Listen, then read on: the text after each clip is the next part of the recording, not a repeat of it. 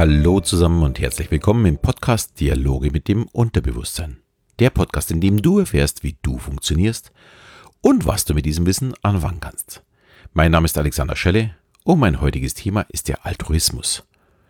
Und damit verbunden auch ein Herzensprojekt von mir, nämlich das Blue Future Projekt. Vor längerer Zeit hatte ich in einer Folge über die Reziprozität gesprochen. Dabei geht es darum, etwas zu geben und dadurch den Empfänger zu einer positiven Handlung zu bewegen. Der Gegenüber verpflichtet sich innerlich, wenn er die Tat oder das Geschenk annimmt, zu einer Gegenleistung. In meinen Augen ein sehr schöner Umgang miteinander, wenn er nicht dazu genutzt wird, ja, unnütze Dinge aufzuschwatzen. Sondern mir geht es dabei ja um ein wie du mir, so ich dir.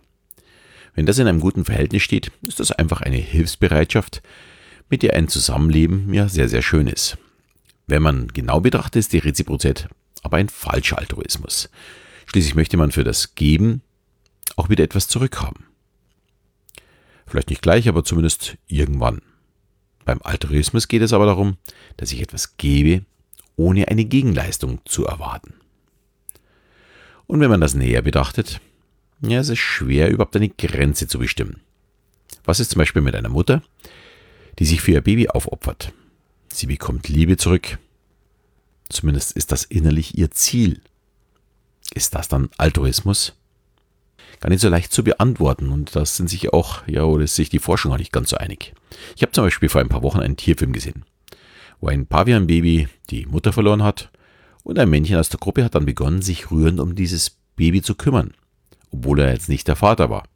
Außerdem hat er dafür gesorgt, dass sich ein Weibchen aus der Gruppe um das Kleine gekümmert hat, das sonst ja, wahrscheinlich den sicheren Tod entgegen äh, sah. Obwohl die Wissenschaft oftmals bezweifelt, dass Tiere uneigennützig handeln können, da sie kein Bewusstsein haben, ist das für mich Altruismus. Die beiden, Paviane hatten keinen ersichtlichen Nutzen in ihrem Handeln. Ganz im Gegenteil. Der Pavian hatte mit der Aktion ja auch dennoch den, ja, den Oberaffen gegen sich aufgebracht. Als Beispiel für Hilfe gegenüber Fremden kann man bei uns Menschen zum Beispiel die Ärzte ohne Grenzen sehen oder die Klinik-Clowns. Die schenken den Kindern ja, ein Lächeln ins Gesicht. Oder ehrenamtliche Mitarbeiter bei der Tafel oder ganz ähnlichen Einrichtungen. Aber auch dabei ist oftmals ein innerlicher Gewinn dabei. Ich freue mich zum Beispiel über die positiven Reaktionen oder über das Lächeln der Kinder im Krankenhaus. Und manche wollen einfach ihre Selbstlosigkeit in ihrem Lebenslauf stehen haben. Und damit wir uns nicht falsch verstehen, auch wenn ich für mich eine positive Reaktion erwarte, ist für mich solch eine Hilfe keinesfalls schlechter.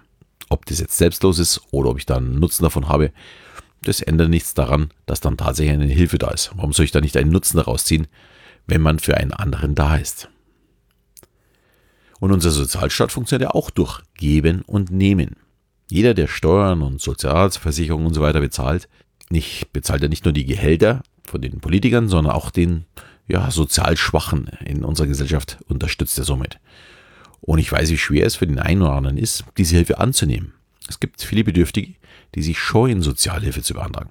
Aber das sind auch oftmals diejenigen, die für andere ihr letztes Hemd geben würden. Leider gibt es natürlich auch die andere Seite, die nichts für die Gesellschaft tun, aber immer weiter fordern. Sie meinen immer, es steht ihnen noch mehr zu. Wenn unsere Gesellschaft es schaffen würde, ein Gleichgewicht herzustellen, dann wäre das Thema Steuerhinterziehung und so weiter vermutlich auch nicht so groß. Schließlich ist es dann ein wirkliches, ehrliches Geben und ein Nehmen. Was in einem Land ja, mit 82 Millionen Einwohnern vermutlich utopisch ist, ist bei Naturvölkern, jetzt in Afrika zum Beispiel, totaler Alltag. Das ist total normal. In Afrika ist der Egoismus zwar zum Teil schon in die Städte eingezogen, aber auf dem Land zählt nicht das Individuum, die Einzelne, sondern die Gruppe, das Dorf, die Gemeinschaft. Der Einzelne kann da draußen nicht überleben. So ein Dorf hat eine klare Struktur, wie auch unser Staat. Und es hat auch Gesetze im Zusammenleben und die müssen gar nicht mal niedergeschrieben sein, die werden einfach von Generation zu Generation weitergegeben und gelebt. Und jeder hat seine Aufgabe in dieser Gemeinschaft, wie er einen Teil dazu beiträgt. Natürlich ist jeder auch darauf angewiesen, dass die anderen ihren Teil dazu beitragen.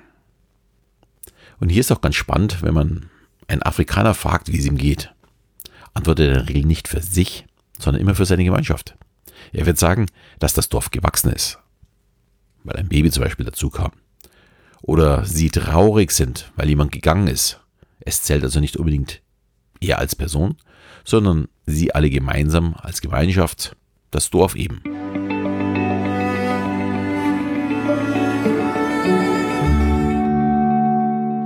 Und damit kommen wir zum Punkt, warum ich diese Folge eigentlich aufnehme. Ich wurde vor zwei Wochen mittlerweile 50 Jahre alt und auch wenn man es nicht wahrhaben möchte, ist es doch irgendwie so ein Wendepunkt. Und ich habe mir schon im Vorfeld die Zeit genommen, über mich, meine Familie, mein Leben nachzudenken, zu reflektieren. Und ich bin zu dem Entschluss gekommen, ich habe in meinem Leben so viel Glück, Liebe, ja, und immer wieder die richtigen Wege gefunden, dass es Zeit wird, auch was zurückzugeben, noch mehr zurückzugeben. Und als ich im letzten Jahr meiner Frau davon erzählte, dass ich an meinem Geburtstag gerne alle Gäste lieber spenden lasse, als wieder irgendetwas Materielles zu erhalten, war sie auch total begeistert. Und ab da waren wir auf der Suche, wo könnten wir eigentlich helfen. Und wir sind ja seit ein paar Jahren große Afrika-Fans. Da war schnell klar, wir möchten gerne in Afrika helfen. Klar gäbe es ja auch in Deutschland sehr viele Themen, die man unterstützen und helfen kann. Allerdings sind die ja auf der menschlichen Bedürfnispyramide nicht unbedingt auf der untersten Stufe anzusiedeln. In Afrika dagegen gibt es 300 Millionen Menschen, die keinen oder nur einen unzureichenden Zugang zu sauberem Wasser haben. Und jeden Tag ja, sterben 1000 Kinder an Wassermangel oder den Folgen von unsauberem Wasser. Ich denke mal, da gibt es viele Gründe zu sagen, da muss man helfen. Zunächst machte ich mich dann vor ja, rund einem Jahr schlau jetzt am Thema Brunnenbau und das ist aber gar nicht so besonders einfach, da einen Kontakt zu bekommen, um selbst tätig zu werden, sondern meistens nur Spendenkonten. Und nachdem wir gerne etwas langfristig und nachhaltig unterstützen möchten, waren auch die Berichte im Netz, die so, ja, ab und zu mal ein bisschen negativ waren, nicht so besonders gut, da viele Brunnen ja, wenn kein Wasser mehr kommt, na, sind die dann irgendwie kaputt gegangen, sind versandet, ich weiß es nicht, das hm, läuft nicht ganz so, wie ich mir das vorstelle. Und durch einen großen Zufall bekam ich genau in dieser Zeit über Facebook den Kontakt zu einem Startup-Unternehmen, genau genommen zu Christoph Dellenburger. Er ist einer der beiden Gründer vom Blue Future Projekt. Er und sein Partner Tibor Spröck haben sich zur Aufgabe gemacht, Afrika mit sauberem Wasser zu versorgen. Allerdings nicht wie Nestle, indem sie das Grundwasser in den Ländern kaufen und dann teuer wieder in Plastikflaschen verkaufen, sondern eine Art Selbsthilfe für die Dörfer, also für die Einwohner dort. Ja, warum immer die Betonung auf sauberes Wasser? Man muss vielleicht dazu sagen, viele Regionen haben gar nicht das große Problem, kein Wasser zu haben. Also Afrika ist ja nicht nur eine große Wüste, sondern es gibt oftmals ausreichendes Wasser. Aber da dort nicht nur die eigene Wäsche vollzogen wird, sondern auch Tiere darin baden, trinken, natürlich auch darin koten, ist das Wasser in keiner Trinkqualität. Und wenn man es trinkt, muss man mit Erkrankungen rechnen, was wiederum zu Arztbesuchen oder sogar dem Tod enden kann. Daher muss Trinkwasser aufgrund einer fehlenden Versorgung in Plastikflaschen oder Kanistern im Supermarkt gekauft werden. So einfach wie bei uns, dass man nur die Leitung auftritt, funktioniert es leider nicht. Wenn man es also schaffen würde, das vorhandene Wasser trinkfähig zu machen, dann würden weniger Menschen krank werden. Sie müssten kein Wasser mehr von Nestle und Co. kaufen und auch die Reduzierung von Plastikflaschen wäre ein schöner Nebeneffekt dabei. Und ein Wissenschaftler aus Tansania, Dr. Hilonga, hat dafür einen Nanofilter entwickelt. Und das kann die Lösung für viele Probleme sein. Und die beiden Jungs aus Saarbrücken, Christoph und Tibor, haben das erkannt und wollen das Thema jetzt treiben. Ziel ist es, in den Dörfern Wasserstationen aufzubauen, wo die Bevölkerung gefiltertes und somit sauberes Wasser kaufen kann. Die Wasserstationen werden jeweils von einem Dorfbewohner betrieben und schaffen somit auch noch Arbeitsplätze. Dazu kommt noch der Bau, Aufbau und die Wartung, also nicht nur ein Arbeitsplatz, sondern tatsächlich stecken immer mehrere dahinter.